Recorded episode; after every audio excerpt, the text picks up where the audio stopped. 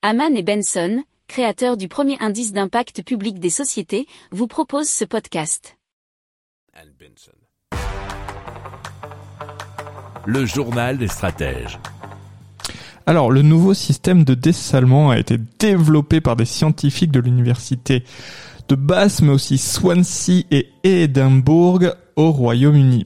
Alors c'est un appareil expérimental qui est équipé d'une électrode chargée positivement d'un côté et de l'autre chargée négativement et qui sont séparés par une membrane poreuse. Alors, lorsque l'eau de mer est placée à l'intérieur de l'appareil, les ions sodium euh, chargés positivement sont attirés par l'électrode chargée négativement, tandis que les ions chlorure chargés négativement sont attirés par l'électrode chargée positivement. Alors, ce qu'il faut retenir, c'est que ce processus permet de débarrasser l'eau de mer du sel en poussant les molécules d'eau à travers la membrane, ce qui offre ainsi une méthode de dessalement plus efficace et donc plus économe en énergie.